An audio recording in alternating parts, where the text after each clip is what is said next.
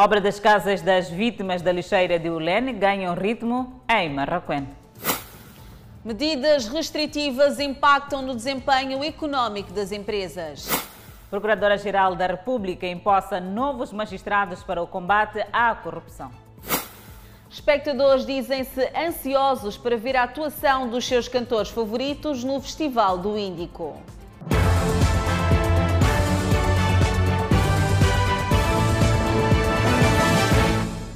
Boa noite, estamos em direto e em simultâneo com a Rádio Miramar e com as plataformas digitais. As obras de construção de casas para as vítimas do desabamento da lixeira de Ulene ganham ritmo em Marroquém. Enquanto isso, Adelaide, as vítimas continuam com dívidas no aluguer de casas. Construtores de casas para vítimas do desabamento de lixo em Olene aceleram o ritmo em Pussulane, Marraquene. As obras perfeitamente estão a andar. Está a andar, posso dizer que as obras estão mais ou menos 90%. Atraso do pagamento de rendas das casas que atualmente acolhem as vítimas é uma queixa permanente. Jorge Vicente fala de cinco meses de atraso. Há esse tempo, só que atraso mesmo, porque já está a saltar os meses para nos pagar. Então já faz cinco meses de atraso já. A diretora adjunta de Ambiente e Salubridade no município de Maputo explica que, embora os subsídios de acomodação dessas vítimas sejam encaminhados através da autarquia, a responsabilidade é do governo central. Sei que há esta, estas questões de reclamações, eh, nem que seja de atrasos ligeiros eh, em termos de pagamento, todo aquilo que é o processo em si de hum, acomodação destas pessoas, ou das famílias neste caso. Então, o Governo Central é que tem eh, mais detalhes em relação a esta questão sendo que é o município de Maputo que responde pelos projetos associados à tragédia, como o caso do encerramento da lixeira. Aí explica que se cumpriu com o prazo da fase piloto de intervenção, numa parte com apoio técnico e financeiro do governo japonês. Uh, o município de Maputo teve um apoio do governo japonês em termos de uh, uh, apoio técnico e financeiro para melhorar a questão da segurança da lixeira do Lene, isto pós o aluimento que ocorreu em 2018. Terminada a tal fase piloto, as autoridades autárquicas dizem estar a avançar para uma nova fase e garantem que nada está parado. Haver uma continuidade desta, desta, deste, deste projeto, sim, eh, uma intervenção em toda a área remanescente da lixeira. E este é um processo que está, eh, começa a acontecer. Eh, já foi lançado um concurso para que pudéssemos implementar o mesmo método na área que nos restou. Em relação aos atrasos no pagamento do aluguer das casas que acolhem as vítimas do desabamento de lixo, a nossa reportagem continua em contactos com o Ministério da Terra e Ambiente para esclarecimento. A Procuradora-Geral da República, Beatriz Buchili, impulsou esta terça-feira novos gestores do Ministério Público. Buchil exigiu dos mesmos integridade na missão de combate à corrupção no país.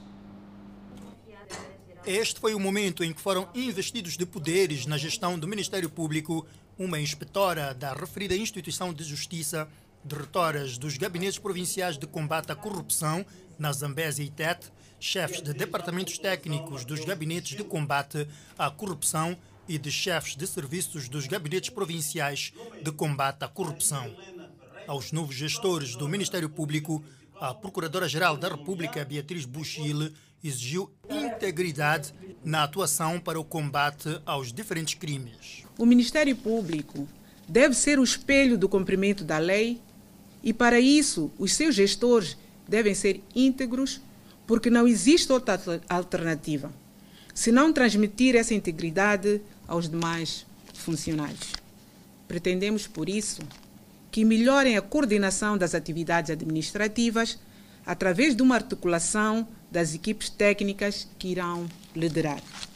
Em Tete e Zambésia, à semelhança de outros pontos do país, Beatriz Buchile encorajou o rigor na atuação das magistradas do Ministério Público que foram empossadas como diretoras provinciais dos gabinetes de combate à corrupção. Vão dirigir as províncias da Zambésia e de Tete numa altura que temos estado a constatar um aumento de processos relacionados com a exploração ilegal de recursos naturais, tráfico de droga, branqueamento de capitais, imigração ilegal, entre outros crimes organizados e transnacionais que muitas vezes ocorrem conexos ao crime de corrupção.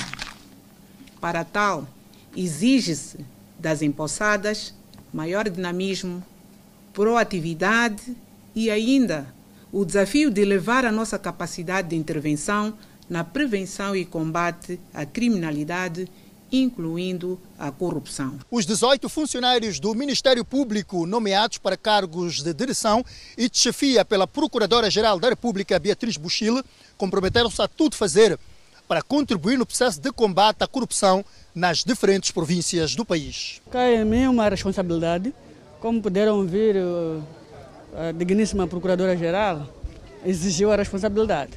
E é preciso que a instituição os funcionários da instituição haja ética, a dentologia e isso exige de nós, primeiro os inspetores, para podermos transmitir aos, aos outros funcionários que cabe a nós andarmos pelo todo o país e podermos transmitir a, a, responsabilidade que eles cabe, que cabe a eles. A Procuradora-Geral da República garante a criação de gabinetes de combate à corrupção em todas as províncias do país.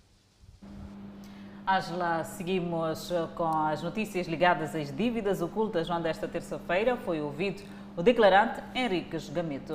Gamito disse em tribunal que não teve acesso ao projeto da Zona Económica Exclusiva e que a empresa Ematum era formada, na sua maioria, por agentes do CIS.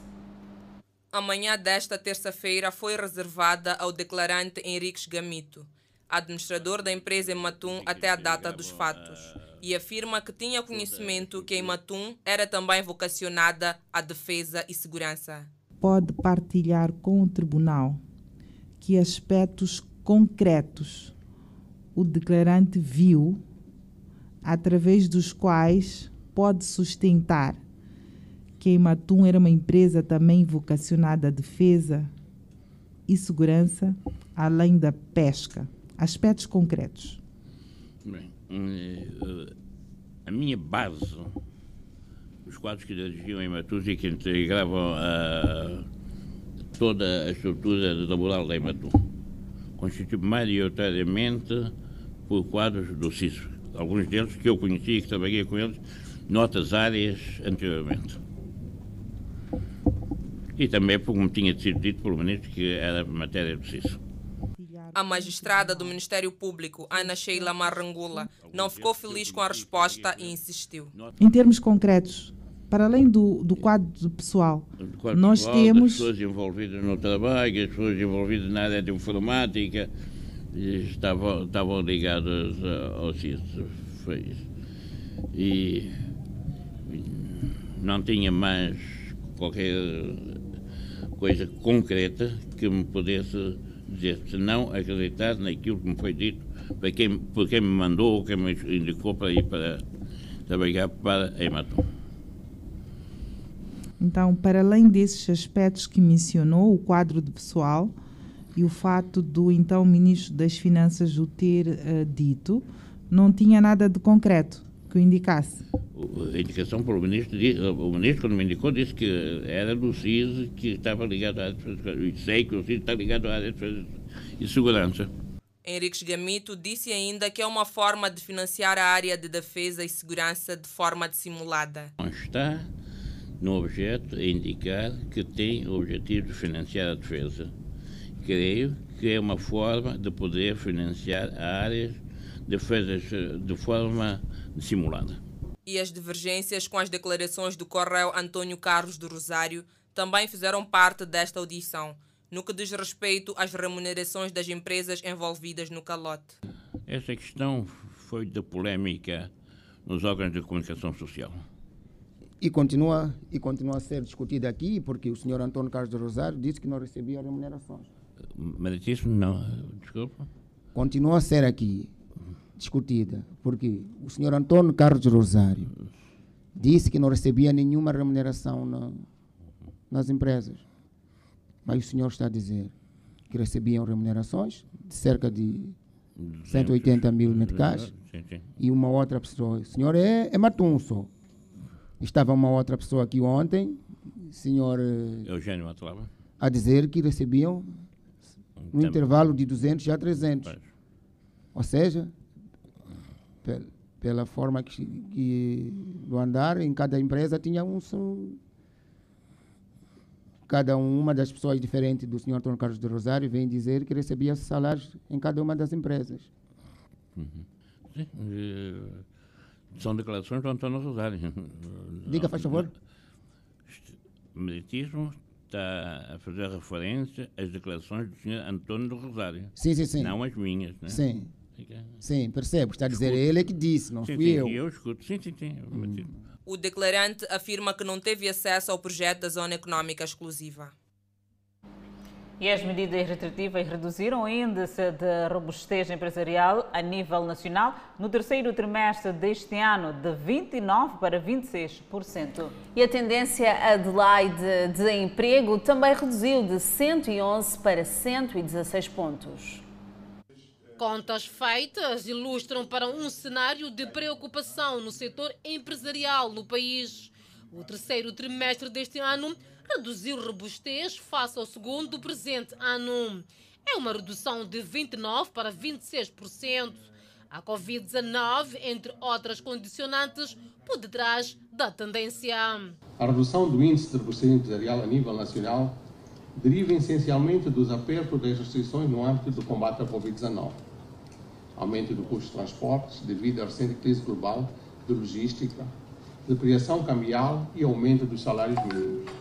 Um período também marcado pela deterioração do ambiente macroeconômico devido à depreciação cambial e aceleração da inflação. O setor privado aponta as mudanças legislativas como o regulamento de selagem obrigatória de bebidas e tabaco. Outro sim aponta algumas melhorias para este trimestre, com o recente abrandamento das medidas restritivas. Para o quarto trimestre de 2021, no geral, esperamos uma melhoria do desempenho empresarial, devido ao alívio das medidas restritivas do combate à pandemia da Covid. Durante a abertura da sexta edição do Economic Briefing, o setor empresarial voltou a mostrar preocupação com o encerramento das praias. propomos as seguintes medidas. A abertura as- das praias de segunda a sexta-feira, das 6 às 17 horas, para banhistas, assegurando o acesso à praia dos hóspedes dos hotéis com base numa senha que confirma a sua condição de hóspede, para os hotéis que estão à beira-mar. O diretor-geral das alfândegas enalteceu o esforço do setor privado para se adaptar ao novo normal e convidou a Confederação das Associações Econômicas de Moçambique a juntar-se ao processo de selagem obrigatória de bebidas e tabaco. Outro sim, pretende tomar este momento para retirar o Covid à CTA por via dos seus associados a participar nas atividades atualmente levadas a cabo pela AT no segmento da aprovação e vigência do novo regulamento de selagem de bebidas alcoólicas e tabaco manufaturado. O índice de emprego também registrou uma redução de 111 para 106 pontos, uma queda de cerca de 5 pontos se comparado com o segundo trimestre. Com a abertura de mais rota, que parte do mercado grossista da cerâmica, os vendedores, já a retalho, continuam a reclamar a falta de transporte de passageiros. Parece estar longe de ser ultrapassado o problema da falta de transporte, que responde às necessidades retalhistas que diariamente se dirigem ao mercado grossista da cerâmica. Depois de inúmeras reclamações das comunidades, a Associação dos Transportes de Passageiros, junto do Conselho Autarco da Beira, abriu uma rota com partida no mercado grossista da cerâmica para vários pontos da capital provincial de Sofala. Ainda que tenha aumentado o número de transporte que se dirigem aqui ao mercado grossista da cerâmica, as comunidades dizem ser exíguo para responder à demanda. Chapa está difícil para a nossa vida, mesmo estamos mal. Sim, precisamos de uma ajuda aqui. Pelo menos ter uma, uma carinha aberta. Estamos muito mal de transporte. Que horas é que a senhora chegou aqui? Cheguei 7 horas. E até então está aqui à espera. Sim, sim, estou, estou. Mas acredita que vai conseguir algum meio de transporte? Não sei, já não sei. A exiguidade de meios de transportes leva sobretudo as mulheres vendedeiras a ter que viajar em condições deploráveis. A situação está muito difícil, mas muito mesmo.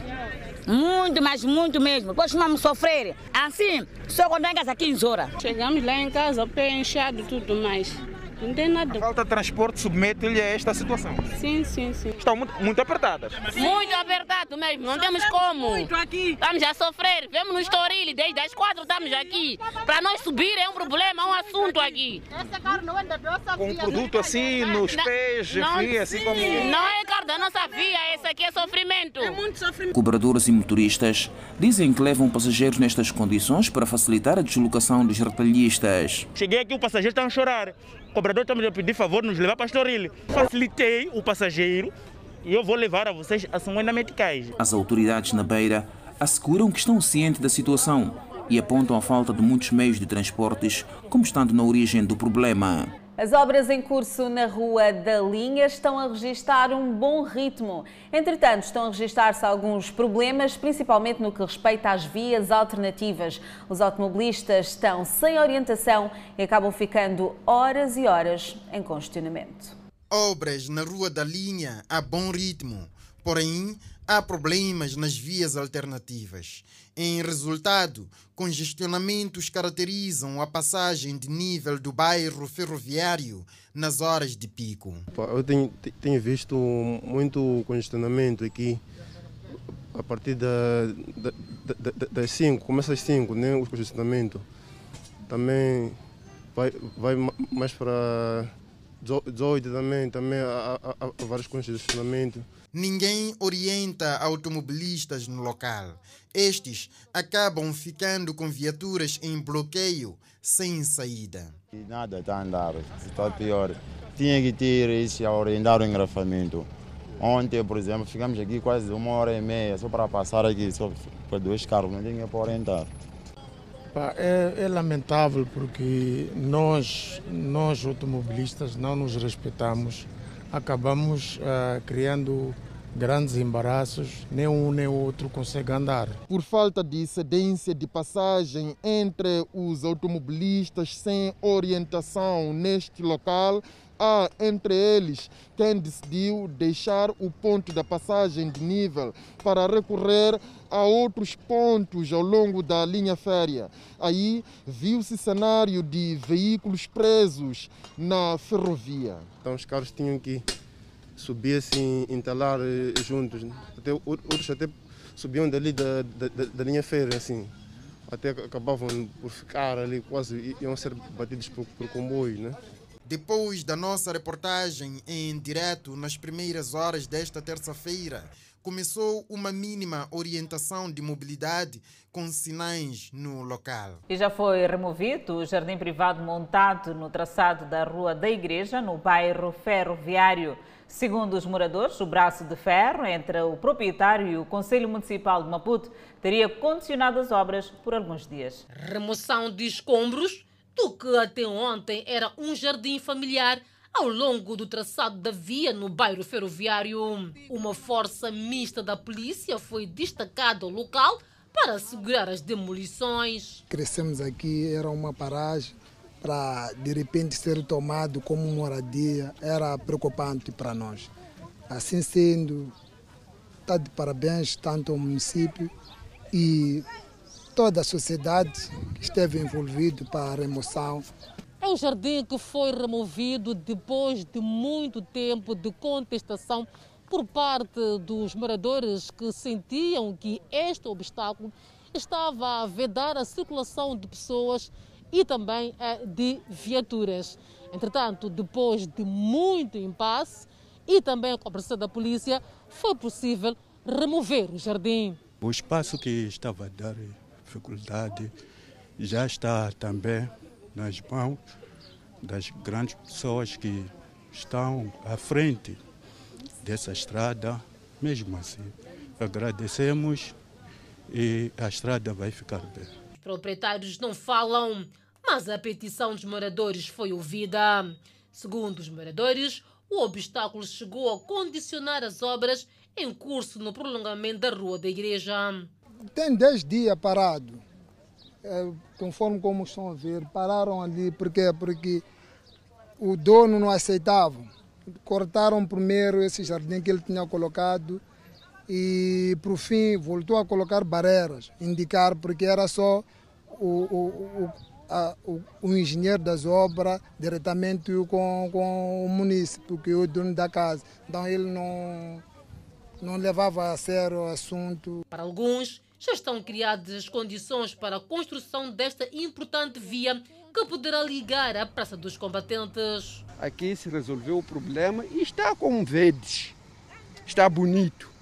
Para nós a estrada é o que interessa e a estrada de verdade, a primeira estrada no coração da cidade. Esperam que a mesma não tenha interferências e siga o decurso previsto. A missão a Cabo Delgado dos parlamentares da União Europeia, África, Caraíbas e Pacífico e também do Parlamento moçambicano tinha por objetivo observar no terreno a situação do terrorismo, a crise humanitária e também as ações de assistência às vítimas. A missão a Cabo Delgado dos parlamentares da União Europeia, dos países da África, Caraíbas e Pacífico e do Parlamento moçambicano tinha por objetivo observar no terreno a situação de terrorismo, a crise humanitária e ações em curso de assistência às vítimas. Ana Rita Setole, em representação do Parlamento moçambicano, constatou com satisfação o trabalho de coordenação levado a cabo pelas autoridades na província para a prestação de apoio aos deslocados internos. Eu gostei de, de ver a forma harmoniosa como todas as instituições estão a trabalhar. Gostei de ver que há uma grande preocupação em, em coordenar as equipas para que a assistência seja mais efetiva. E gostei de ver também a população uh, livre em dizer o que é que sente, o que é que, e, e, quais são as expectativas que tem. Após manter contactos com as vítimas de terrorismo nas aldeias de recentemente de Metus e com as entidades envolvidas na assistência humanitária, o chefe da delegação parlamentar da União Europeia defendeu a necessidade de maior mobilização internacional em prol de Cabo Delgado. Esta nossa visita uh, fez-nos confirmar no terreno que existe uh, vontade, força, uh, desejo e necessidade de coordenação e apoio conjugado, em primeiro lugar, para criar condições sustentáveis de segurança, porque sem a percepção da segurança, tudo o resto é muito efêmero. Para, em segundo lugar, uh, criar, uh, dar respostas humanitárias, e esta visita ao campo de Megus mostrou bem como é preciso ajuda humanitária de emergência, mas também uh, dar uma resposta à vontade daquelas, daquelas famílias deslocadas de voltar às suas terras e de voltar a reconstruir as suas vidas. Entre as ações da União Europeia de apoio a Moçambique no combate ao terrorismo está o treinamento militar das Forças Armadas de Defesa de Moçambique, que arranca esta quarta-feira. Há uma tradição longa de cooperação entre a União Europeia e Moçambique, mas uh, este caso era um caso que exigia uh, um tratamento especial. Ele foi feito, uh, nós aprovámos uma resolução, nós chamámos ao, ao plenário do Parlamento Europeu o Ministro dos Estrangeiros da União Europeia, foram desenvolvidas novas ações. Amanhã mesmo vai ser iniciada uma ação de treino e equipamento das Forças Armadas moçambicanas com uh, o apoio da, da, União Europeia. People are receiving half their uh, food rations. Podemos ver que atualmente as pessoas estão recebendo a metade das rações do, do ajuda alimentar que precisam, o que é muito tocante e nós aqui precisamos voltar para um período de reflexão and to solicit more funding for, for to help the situation here in Mozambique. Para além dos deslocados, a missão parlamentar de Moçambique, da União Europeia e dos países da África, Caraíbas e Pacífico manteve conversações com o secretário de Estado, governador da província, agência das Nações Unidas e com a sociedade civil. Faltam poucos dias para o Festival do Índico. É assim a contagem decrescente. É a contagem decrescente e as famílias estão ansiosas para ver os seus cantores favoritos atuar e muitas até já estão a ensaiar alguns passos de dança. Este é o Festival do Índico. É já neste sábado, dia 6 de novembro, que vários cantores vão brindar o público com o que de melhor sabem fazer. Nas casas, os preparativos já iniciaram.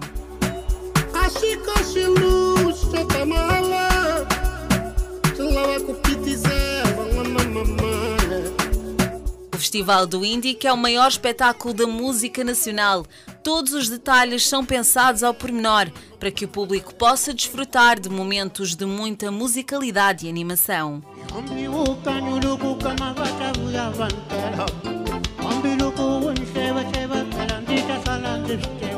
Hermenecina Maria diz que não perde nenhuma edição do Festival do Índico. Para este ano, diz que já está a planear até refeições para acompanhar a festa a partir de casa. Estou preparada sim, estou preparada com meus filhos. Estaremos aqui a assistir em casa a partir das 16. É, almoçarmos cedo, né? Deixar tudo organizado e todos estarão aqui em casa. A Laucina Machava é fã incondicional de Tamires Moyane. Ela está ansiosa para ver e ouvir a sua estrela favorita. Eu gostaria de ver a Tamires Moyane. Gostas muito da Tamires? É.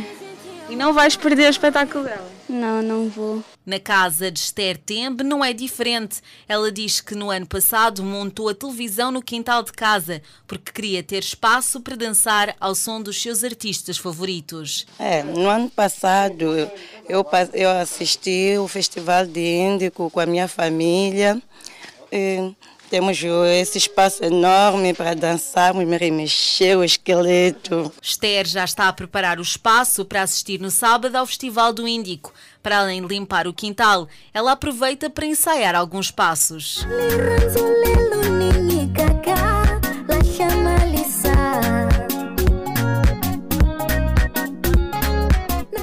Vai, vai, vai, sim. Nós estamos bem ansiosas para voltamos a, a remexer como no ano passado. Jaime Mutombene é fã do Mr. Bau. Na sua casa a família já sabe. Sábado às 16 horas, toda a gente tem que estar ligada à televisão Miramar. Sim, vou ficar, vou gostar, vou, vou ficar atento a assistir uma televisão. Ano passado assistiu? Sim, assisti. Como é que foi ano passado a festa? Foi muito maravilhoso. Hum. Sim. Esteve em casa com a sua família? Com a minha família. E aqui dentro do quintal mesmo. Hum. E foi muito maravilhoso. Estava toda a família? Sim. A cantar, a dançar? Dançar, a tocar o bauito aqui. E este, este, ano, qual é o artista que vai querer ver? É o mesmo bauito. A família de Jaime tem já treinado as músicas para sábado estar em sintonia com os cantores logo que eles entrarem em palco. A pequenada junta-se à festa. Mamacita, guachito, give me love. Oh, give me love. You know that I like it, give me love.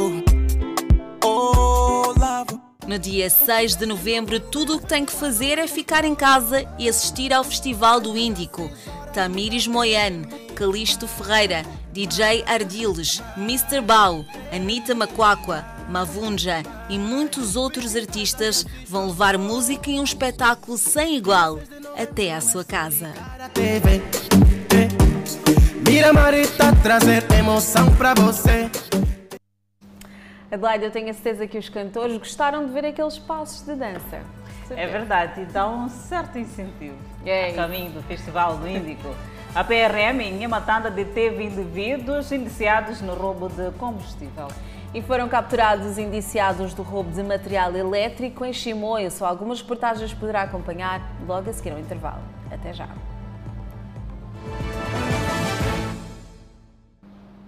A Polícia da República de Moçambique, em Yamatanda, deteve quatro indivíduos, entre eles uma mulher, indiciados no roubo de cerca de mil litros de combustível. Parte do referido combustível, que já estava em vias de ser comercializado, foi retirado de uma pá escavadora que tem estado em trabalhos ao longo da Estrada Nacional número 6. Dois dos quatro indivíduos detidos trabalham para a companhia proprietária desta pá escavadora. Tomamos conhecimento de que havia esta ação tanto a acontecer, foram aceitadas diligências e no culminar desta foi possível proceder à recuperação do combustível ora furtado, a apreensão da viatura que foi usada para o transporte deste combustível e ainda a detenção da pessoa que se encontrava tanto com um combustível que se sabe que é, é furtado. A mulher foi detida por ter sido encontrada com uma quantidade de combustível que transportava para vender ao longo da Estrada Nacional número 6. No dia 28, a polícia chegou, me perguntou que há dias atrás tinha transportado combustível ou não. Eu respondi sim, transportei. É de quem? De Valdo. De onde? De casa de Valdo, para o sítio onde ele queria ir vender. Os outros dois elementos, também detidos no comando distrital de Nhamatanda, são seguranças da empresa. Um admite a sua participação no crime e o outro refuta. Sim, combinamos. Combinamos? Sim, combinamos para tirar 10 litros só. O posto é muito diferente de onde eu trabalho, de onde o colega trabalha. Entramos três pessoas. O outro entra na, na pedreira, na, na indústria, o outro trabalha na mina, lá na montanha. E as distâncias são muito diferentes. A pessoa pode gritar do lado onde eu estou, sem gritar com força, eu posso não ouvir. O roubo de combustível em caminhões na via pública e em instituições tem sido uma constante ao nível da província de Sofala, uma situação que preocupa as autoridades. Os quatro indivíduos detidos no comando distrital de Nhamatanda irão nas próximas horas comparecer em juiz para a legalização da sua prisão. Dois cidadãos estão detidos em Chimoio, suspeitos de vandalizar material da empresa Eletricidade de Moçambique. A detenção dos indiciados devido, foi graças é, ao trabalho conjunto entre o CERNIC e a EDM. Manica é uma das províncias que tem nos últimos tempos registrado muitos roubos de material da eletricidade de Moçambique, dentre eles cabos elétricos, cantoneiras, entre outros. E os supostos vândalos dão a cara, mesmo assim a ação persiste. Estes jovens caíram nas mãos do Cernic suspeitos de roubar material elétrico. Levamos da Cernic para o encontro do nosso jogo. O homem da Cernic chegou, nos levou a partir de Manica, paramos em Messica, nos compraram almoço, depois viemos até ali no comando. Começaram a nos investigar. Disseram não. Aquela linha é aprovada com o senhor Capeça, da EDM. A ação dos indiciados estendiam-se nos bairros Heróis Moçambicano, Trancapasso e Piloto, arredores da capital Chimoio. Os dois indiciados acham-se inocentes e que isto não passa de mera acusação. Para quem foi vítima, a satisfação é maior e fala dos prejuízos causados pelos supostos larápios. E estes postos foram roubados exatamente no escaleio do nosso empreiteiro. E são indivíduos que faziam uh, trabalhos ou parte dos subcontratados desse, dessa empresa. Acaba trazendo a má qualidade no fornecimento de energia elétrica. O Cernic, tido como herói da detenção, garantiu que não iria parar de neutralizar os bandidos que retardam o desenvolvimento do país com esta ação maléfica. E neste momento já foi instaurado o seu respectivo processo crime, remetido ao nível do Ministério Público, ao nível da cidade de Chimoio, e que o mesmo já foi encaminhado à triagem e que será submetido ao juiz da secção de instrução criminal para efeitos subsequentes. Os outros elementos do grupo continuam à solta, mas decorrem trabalhos de busca e captura. E o setor da migração em Inhambane instala postos móveis em Massinga para emissão de passaportes. A iniciativa visa aproximar os serviços prestados por aquela instituição. Dados do setor da migração em Nhambane indicam que a maior parte dos cidadãos que procuram os serviços daquela instituição provém do distrito da Massinga. Afonso Munguambe vive naquela autarquia. Conta que há muito vem enfrentando a necessidade de obter passaporte para facilitar as viagens, uma vez que pretende continuar com os estudos no exterior. Mas a distância e burocracia têm influenciado para que até hoje não tivesse este documento de viagem. Eu ainda sonho fazer um nível de doutoramento fora do país. É, há muitas bolsas aí nas plataformas internacionais e o documento-chave é passaporte. Mas na altura eu estava inibida a concorrer porque não sabia como ter passaporte. É pensando em minimizar as dificuldades que os utentes enfrentam para ter acesso aos serviços que o setor de migração preferiu colocá-los mais próximo dos utentes, com a instalação destes postos móveis de emissão de passaportes. Inácio Massique acolhe com satisfação a instalação de postos móveis da migração, mas pede que tais levem mais tempo. Olhando aquilo que é, é, é, o nosso distrito, o distrito de Massinga, eu acredito que tinha que ser uma brigada, de certa forma, podemos dizer uma brigada constante ou fixa, né? Que mais, mais, mais indivíduos estão a precisar dos serviços e a diminuir essa distância que nós temos percorrido para uma, uma cidade da Machis. Agora, estando aqui por uma semana ou uma vez, por, quer dizer, uma semana por cada mês que nós estamos a percorrer seria muito ótimo. estamos a precisar de facto desses serviços. Acho que devia continuar assim. É, era difícil, por exemplo, é, era difícil adquirir passaporte, mas com serviço próximo da comunidade, acho que é um benefício para toda a comunidade, a comunidade acadêmica, nós funcionários, andamos atarafados e não é preciso, é difícil chegar até na fonte. O setor de migração em Nhambane explica com mais detalhes a escolha de Massinga para a instalação destes serviços. Escolhemos Massinga por ser uh, o distrito mais populoso da província de Inhambane e não só temos recebido muitos utentes na nossa instituição que procuram os serviços de emissão de documentos migratórios. A instalação dos postos móveis de emissão de passaporte em Massinga está inserido na comemoração dos 46 anos da criação dos serviços de migração em Moçambique. Maputo acolhe esta quarta-feira o primeiro Fórum de Governação da Internet. O evento é promovido pelo Ministério da Ciência e Tecnologia, Ensino Superior e parceiros.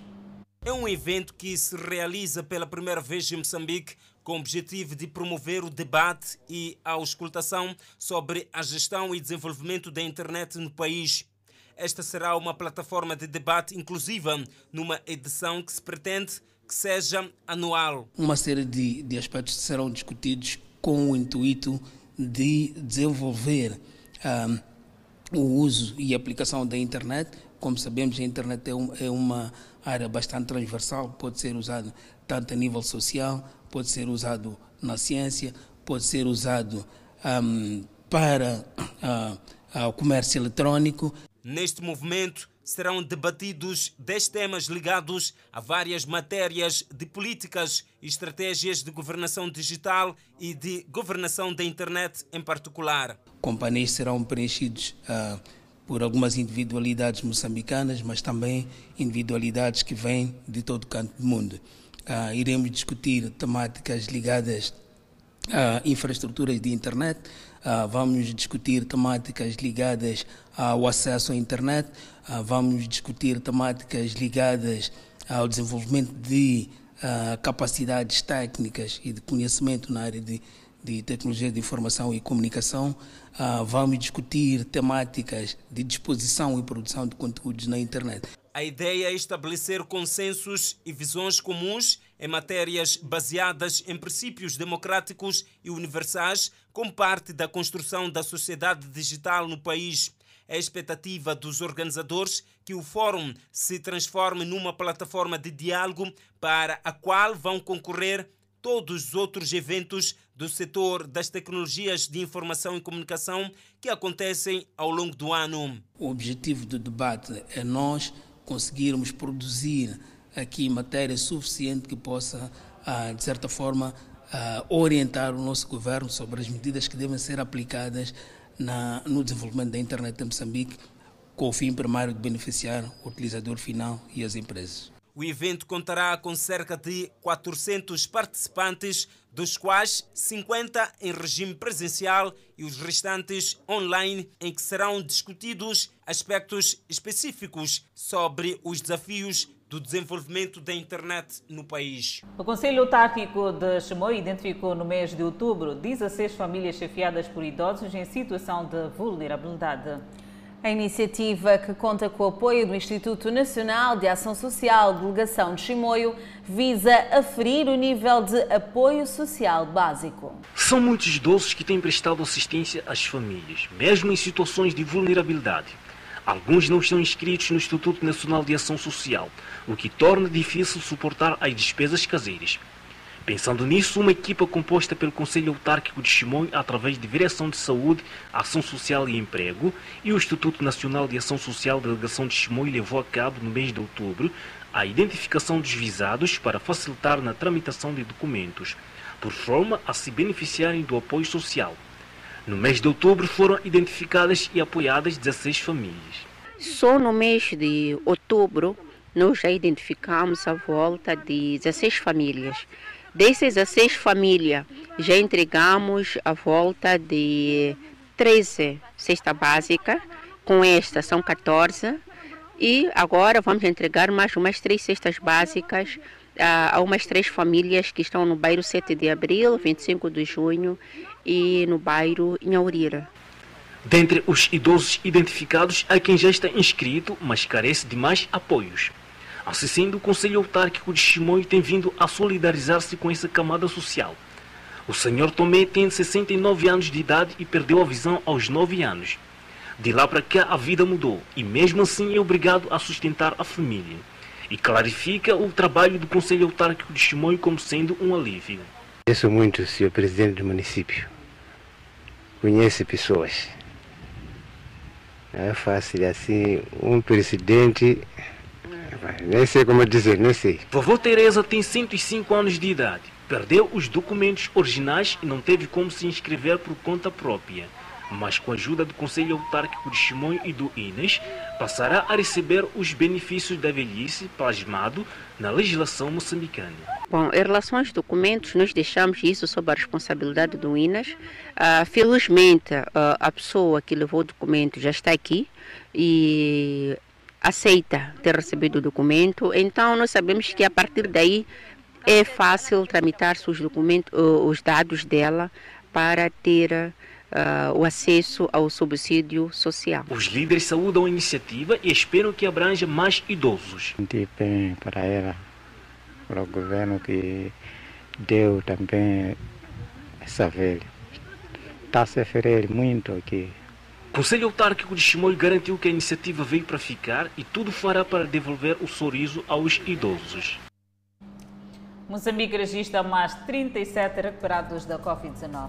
E também o país registrou mais de 222 mil pessoas imunizadas. Só alguns dados que poderá acompanhar logo a seguir ao intervalo. Até já. De volta ao Fala Moçambique, há indivíduos detidos na quarta esquadra da cidade de Quelimane, acusados de burlar sete cidadãos. O caso vem desde 2020, quando estes dois funcionários públicos engrenaram num esquema de burla para o ingresso no Instituto de Formação de Professores em Climane. Destes, um deles era um intermediário. Neste caso, o técnico do Conselho Autárquico de Climane cobrava às vítimas valores que variavam entre os 7 mil a 28 mil meticais, até porque a esposa do intermediário sofreu a burla. Da primeira vez ele estava a dizer 3 mil. 3 mil cada pessoa? Sim. E quantas pessoas? Depois de 3 mil, chegou um tempo que disse, ah não, meus colegas, que, que, que, que, o valor já é outro, que, que, que. acabei cobrando também as mesmas pessoas. Nem pela minha esposa também. Paguei. São 13.500. 13 mil? Agora, Depois outras pessoas cobrei entregando o valor e ficamos. Até hoje vieram me levar ser mais, ser menos. Passa quanto tempo? Passa quanto tempo depois de você? Foi desde janeiro. Ah, aliás, foi desde novembro, se não estou a do, do ano passado. Não posso falar agora. Não posso falar agora. O senhor é formador? Não sou formador, sou professor. Instituto de Formação de Professores? Não. Não posso explicar agora. As vítimas eram cobrados valores monetários em fase e há quem chegou a pagar cerca de 25 mil meticais para ter acesso a uma vaga no Instituto de Formação de Professores daqui de Climane. No entanto, este que está aqui do meu lado esquerdo, ele assume ter cobrado alguns valores monetários, no entanto, o outro apenas optou pelo silêncio. De lá para cá, os acusados trocavam de contatos e residência e as vítimas contam como foi possível encontrar os burladores. Eram cinco horas. Ele, quando abriu a porta, só se assustou-nos lá fora. Perguntamos agora assim como é que ficamos. Ele, ah, eu não estava a fugir, eu estava a viajar. Eu disse, viajar na tua boca, muitas vezes você já viajou. Então, o que nós queremos aqui? Nós queremos nosso dinheiro, não vamos sair daqui sem dinheiro. Porque se nós dizemos que próxima semana você há de devolver, você hoje assim está a mudar. Ele disse, não, eu não vou mudar. Disse, é um grupo de quantas? quantas Somos quantas sete. Então, ele disse poder devolver o valor. Chegamos na IPAS, no tribunal, declarações. Eu vou pagar no dia X, dia 30 de julho. Eu ia, nada, não aparecia. A polícia condenou o comportamento destes funcionários. E nós fizemos um trabalho operativo que culminou com a neutralização dos dois indivíduos. Um que era intermediário e o outro que era o cabecilha, neste caso.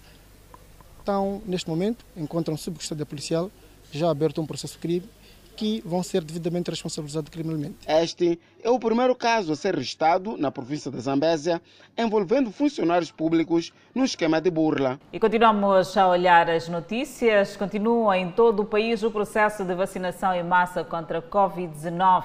E o país vacinou nas últimas 24 horas 222.821 pessoas. Para mais detalhe, é contigo, Ângela Smith. Pois é, Adelaide, nesta fase de vacinação que está a decorrer, é importante nós eh, transmitirmos aqui alguns dados.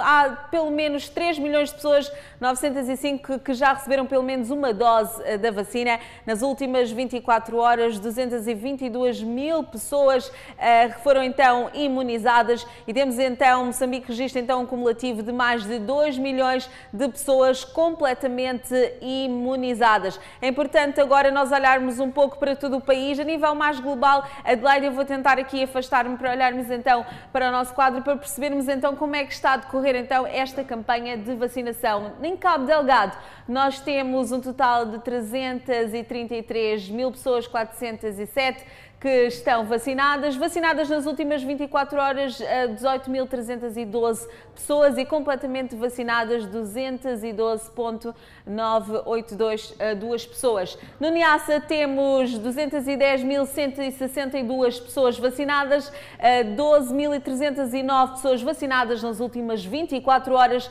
130.861 pessoas completamente vacinadas. Vamos agora passar para Nampula, onde temos 733.709 pessoas vacinadas, 35.829 nas últimas 24 horas, 329.423 pessoas completamente vacinadas. Vamos agora até a Zambésia, 488.501 pessoas vacinadas, 38.620 nas últimas 24 horas, 251.935 pessoas completamente vacinadas na Zambésia. Em Tete, temos 269.784 pessoas vacinadas, 13.219 nas últimas 24 horas, 158.337 uh, que estão completamente vacinadas. Em Manica, 321.716 pessoas vacinadas, 17.163 nas últimas 24 horas, 181.504 pessoas completamente vacinadas. Vamos agora passar eh, então até Sofala, 289 mil pessoas, 570, 571 pessoas que estão vacinadas, 24.708 nas últimas 24 horas, 163.426 pessoas completamente vacinadas.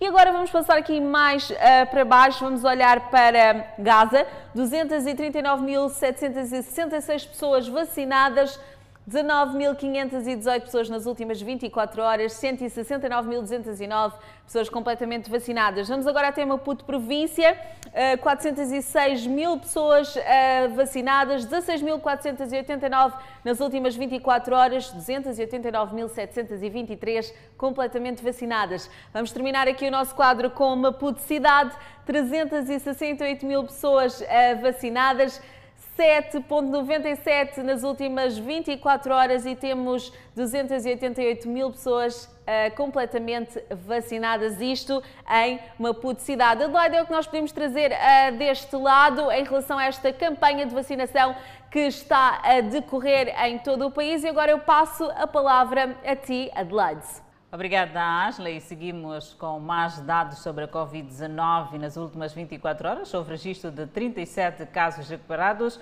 O país tem um cumulativo de 149.248. Por outro lado, Moçambique tem cumulativamente 7.026 internados. Oito recebem tratamento nos centros de isolamento. Moçambique tem 151.316 casos positivos registrados, dos quais 150.947 de transmissão local e 369 importados. O país testou nas últimas 24 horas 1.155 amostras, das quais 14 revelaram-se positivas. Destas são 12 de indivíduos de nacionalidade moçambicana e 2 estrangeiros. Todos os casos novos resultam de transmissão local E nas últimas 24 horas, o país notificou um óbito em paciente infectado pelo novo coronavírus e tem o cumulativo de 1.932 vítimas mortais devido ao Covid-19. E neste momento o país tem 132 casos ativos da pandemia viral. E damos seguimento ainda para falar da Covid-19.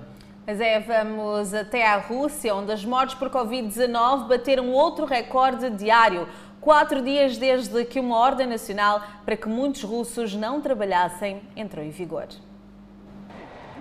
A Força-Tarefa do Coronavírus Estadual da Rússia relatou 39.008 novos casos confirmados e 1.178 mortes por Covid-19. A Força Tarefa relatou um registro diário de infecções ou mortes quase todos os dias nos últimos meses. Para reduzir a propagação do novo coronavírus, o presidente russo Vladimir Putin ordenou um período de não funcionamento de todo o país de 30 de outubro a 7 de novembro. Putin disse que os governos em regiões onde a situação é mais terrível poderiam adicionar mais dias não úteis se necessário. A região de Novgorod foi a primeira a fazê-lo na segunda-feira, estendendo o período por mais uma semana. Funcionários do serviço público foram vistos desinfetando a estação ferroviária de Moscou, Karazask, na terça-feira. Em Krasnodar, realizaram operações para verificar o uso de máscaras nos transportes públicos. Em Murmansk, as pessoas compareciam para serem vacinados não só nas policlínicas, mas também nos postos de vacinação em grandes lojas. O aumento de infecções e mortes na Rússia, que durou semanas, ocorre em meio a baixas taxas de vacinação, atitudes flochas do público em relação a tomar precaução e a relutância do governo em endurecer as restrições. Já está oficializado o Gabinete de Preparação do 12º Congresso da Frelimo na província da Zambésia. E as obras na Avenida Eduardo Mondlane têm novo empreiteiro. São reportagens que poderá acompanhar logo a seguir a um curto intervalo. Até já. Oficializado o Gabinete de Preparação do 12º Congresso da Frelimo na província da Zambésia pelo chefe de assistência a esta província, Eduardo Mulemo. A oficialização dos gabinetes vai decorrer em todos os distritos da província de Zambésia, visando firmar a coesão entre os membros do partido ao nível das bases. Eduardo Mulembe disse que a ideia visa oficializar os gabinetes de preparação do 12º Congresso da Frelimo em todos os distritos da província de Zambésia. O nosso desafio é como manter o segredo que nos fez vencer na Zambésia e este é o meu maior temor. Como eu não sei absolutamente nada, como ajudar os meus camaradas, na pior das hipóteses, a mantermos o que conseguimos em 2018, 2019. O segredo está na nossa união. Está no trabalho organizado, metódico. Está na tomada de consciência de que cada um de nós tem a sua responsabilidade.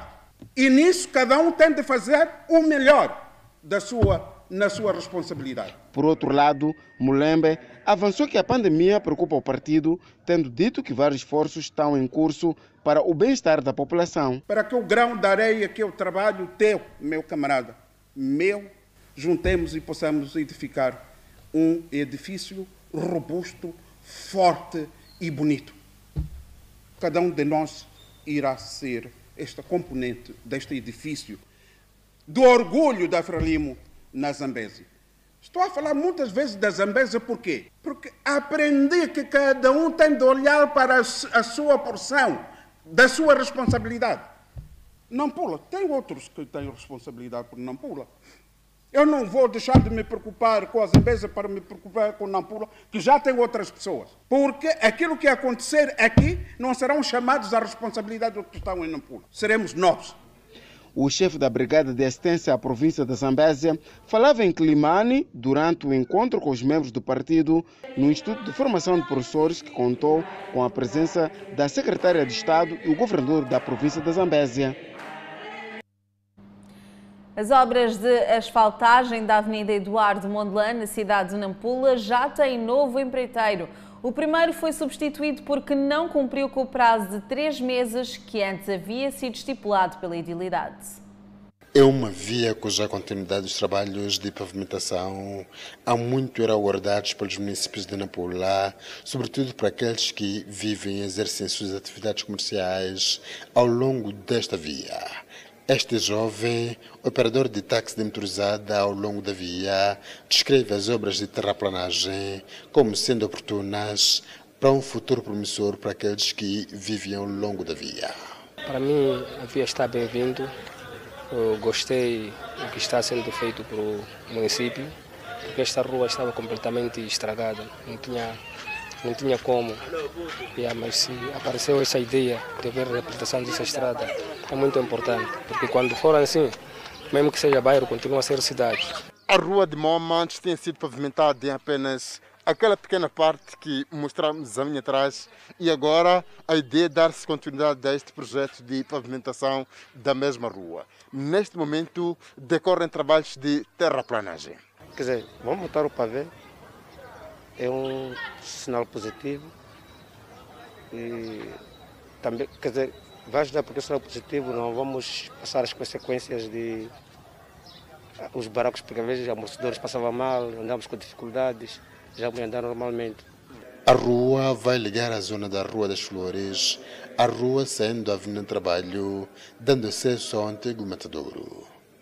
Este agente econômico, que tem sua casa de pasto ao longo da via, diz que com o melhoramento da via, o rendimento do seu negócio irá melhorar de forma significativa, mas já vem com pedidos. A mostra indica que uma estrada é um bem comum, eh, sendo um bem comum, eu acredito que eh, vamos melhorar, não só para